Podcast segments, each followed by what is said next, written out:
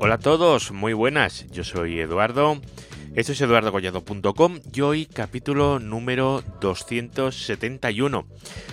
Hoy vamos a hablar un poco sobre puntos neutros, un poquito qué son, para qué sirven, cómo funcionan, un poco de culturilla general sobre puntos neutros.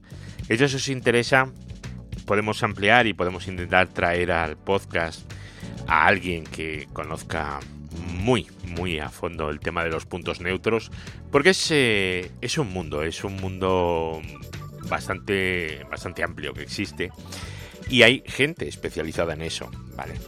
Pero bueno, simplemente para que tengamos una idea de qué va el tema de los puntos neutros y cómo funciona, pues eh, yo creo que yo mismo lo, puedo hacer.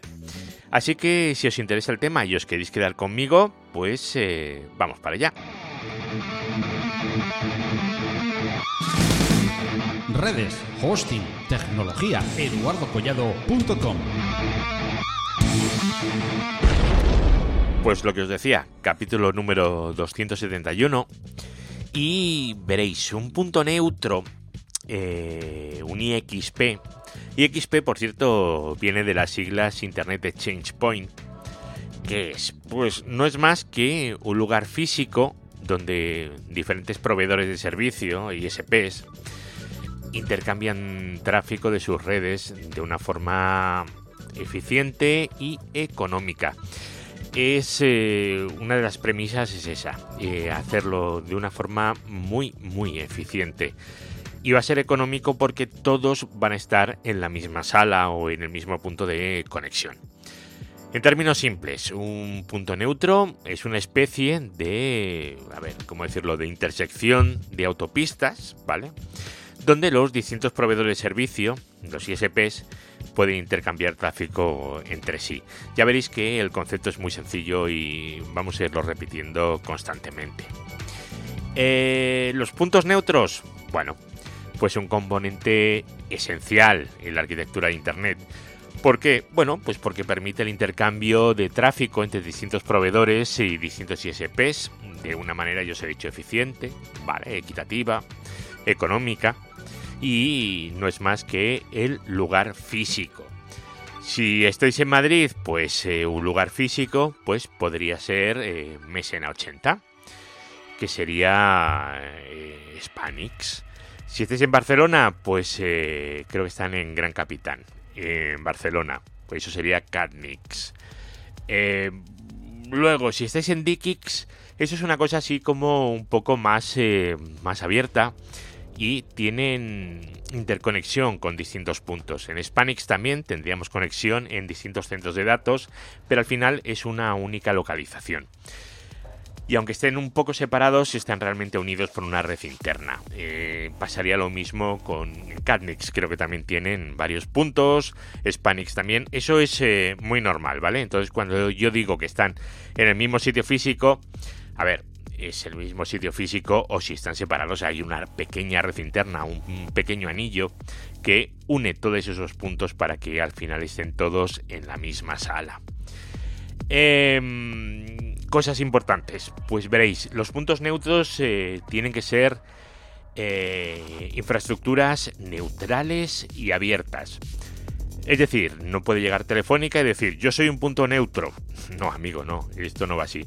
Tiene que ser algo totalmente abierto, totalmente neutro, una, una especie de, ONG, ¿vale? Una, una entidad sin ánimo de lucro eh, y bueno, y esas eh, entidades sin fines de lucro, sin ánimo de lucro, van a ser lo que se conocen como los Internet Exchange Point, los puntos de intercambio de, tráfico, los puntos neutros.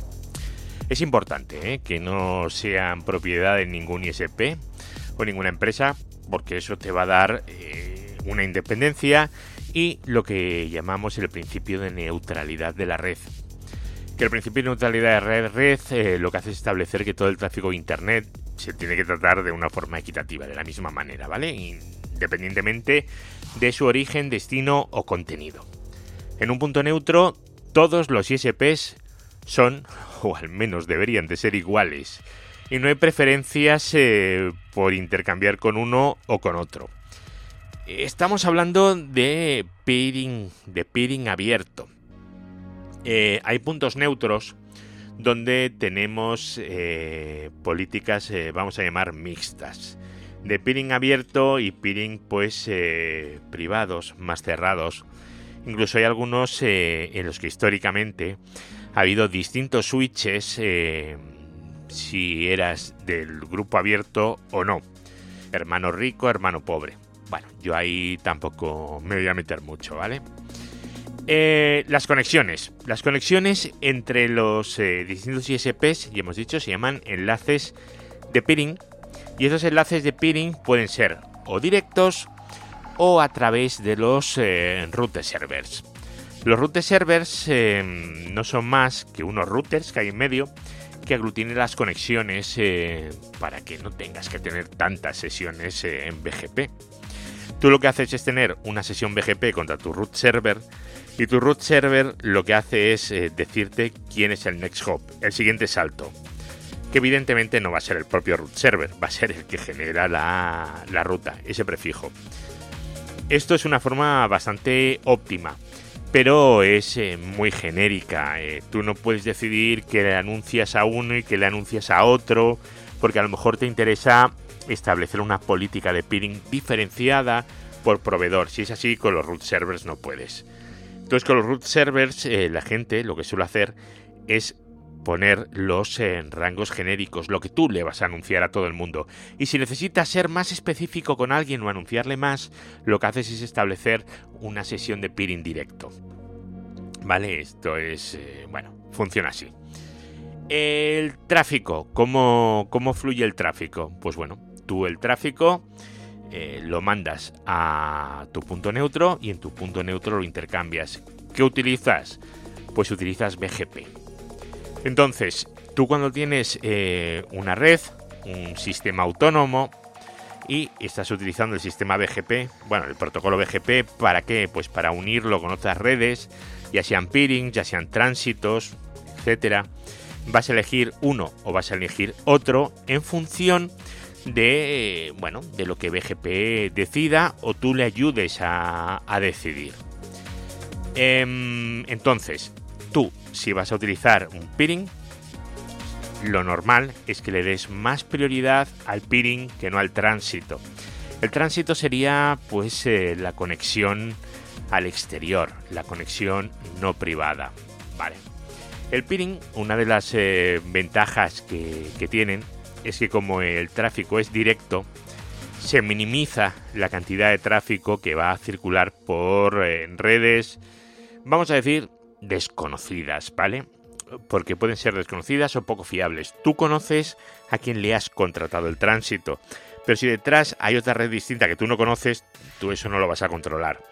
Entonces, pues bueno, es interesante tener conexión directa porque te eliminas a todos los intermediarios.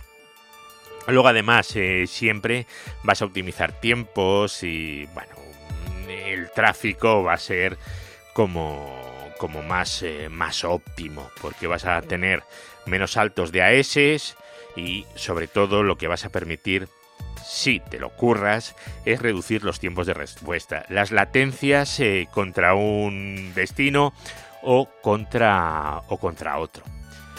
Esto, ya sabéis, esto lo obtenéis al profundizar en el funcionamiento de, de, Internet, de cómo funcionaría BGP, que hemos hablado en este podcast eh, hay tantas mil veces, ¿verdad? Bueno, pues si eso lo tenéis claro, pues el proceso de, encaminar, de enrutar el tráfico por un peering o por un tránsito, pues es eh, básicamente el mismo.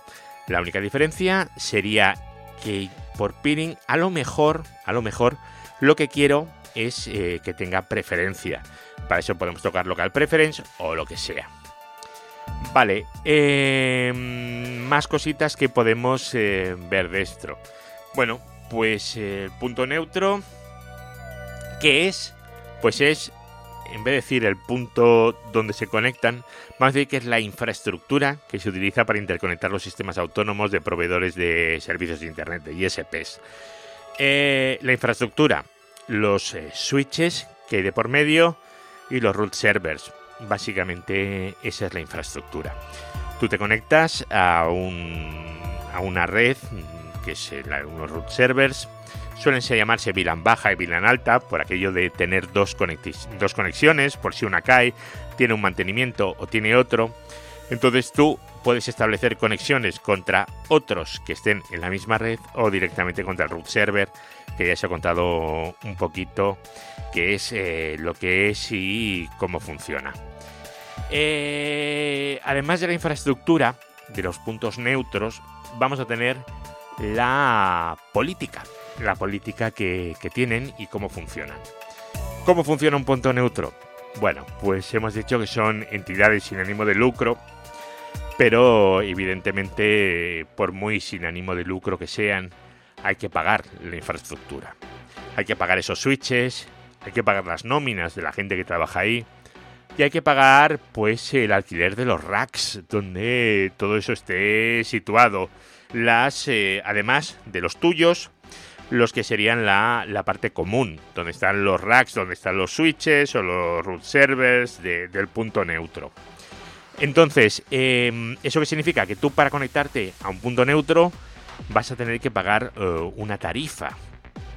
Esa tarifa pues eh, normalmente es un alta y luego pues tienes que pagar mensualmente en función de la cantidad de tráfico que, intercambies. Normalmente es así, igual a lo mejor tienes una parte fija y una parte en función del tráfico. No es lo mismo intercambiar eh, un giga que intercambiar 100, que intercambiar 10 o 400 gigas, ¿vale? No es, eh, no es lo mismo, tampoco vale lo mismo eh, un interfaz de 400 gigas que un interfaz de 10 gigas, evidentemente. Pues eso es lo que hay que pagar en los puntos neutros. Sería como una especie de comunidad de vecinos, ¿vale? Tú tienes tu router, pero toda la infraestructura común hay que pagarla entre todos. En una comunidad de vecinos, pues tienes que pagar eh, los servicios eh, comunes, que pueden ser eh, portería, la nómina del portero, por supuesto, limpieza, eh, si tienes piscina, el mantenimiento de la piscina, socorrista, todo ese tipo de cosas. Pues en un punto neutro sería básicamente lo mismo. Tenemos eh, unos costes que son los nuestros y unos costes comunes que van al punto neutro. Y eso es lo que hay que pagar en la tarifa de conexión del punto neutro, la tarifa mensual. En cuanto a puntos neutros, bueno, pues tenemos un porrón hay muchísimos, muchísimos, muchísimos puntos neutros. Y tenemos desde el Spanix o el Cadmix, que los conocemos todos, en España serían los principales, a puntos neutros en AMSIX, el, Lynx, o yo que sé, tenéis eh, de verdad hay cientos de puntos neutros. Incluso existe el caso de puntos neutros que se usan pues para, para interconectar de forma privada otro tipo de, de situaciones o, de clientes. Imaginar un edificio de una universidad en la que tenemos pues varios, eh, varias, varias redes. Bueno, pues todo eso que se junta en el mismo sitio podría ser un, podría ser un punto neutro si fueran todos eh, sistemas autónomos diferentes. Luego hay otra cosa, eh, los puntos neutros para interconectarse utilizan un, rango de direccionamiento público, pero que ese rango de direccionamiento público no se anuncia. Es decir, se utiliza un direccionamiento público para intercambiar tráfico en vez de utilizar un direccionamiento privado. ¿Y por qué se hace eso? Porque si tú utilizas un direccionamiento público y luego no lo encaminas por internet, no lo enrutas, pues eh, está claro que no se va a pisar con direccionamiento privado que tú puedas tener en tu sistema autónomo, en tu red. Es un direccionamiento diferente. Entonces, pues cada punto neutro pues va a tener un direccionamiento de IXP. El que sea, esto te lo, te lo proporciona RIPE, ARIN o el que sea en la zona donde os encontréis. En la mía, todo esto lo asigna RIPE y RIPE es el que te va a proporcionar eh, tanto los números de AES como tus direccionamientos públicos como los rangos de los IXPs, que serían los rangos de direccionamiento público que vas a utilizar de forma privada para intercambiar tráfico entre los distintos proveedores de servicio. Bueno, pues así a grandes rasgos, un punto neutro pues sería esto que os he estado contando. No sé si os sirve, si no sirve. Tampoco quiero alargarme hasta el infinito, pero bueno, simplemente quería que lo conocierais un poquito mejor qué es lo que es. Redes, hosting, tecnología, eduardocollado.com. Bueno, pues muchísimas gracias por estar aquí en el capítulo de hoy. Eh, ya os digo, eh, puntos neutros, eh, hay toneladas, toneladas.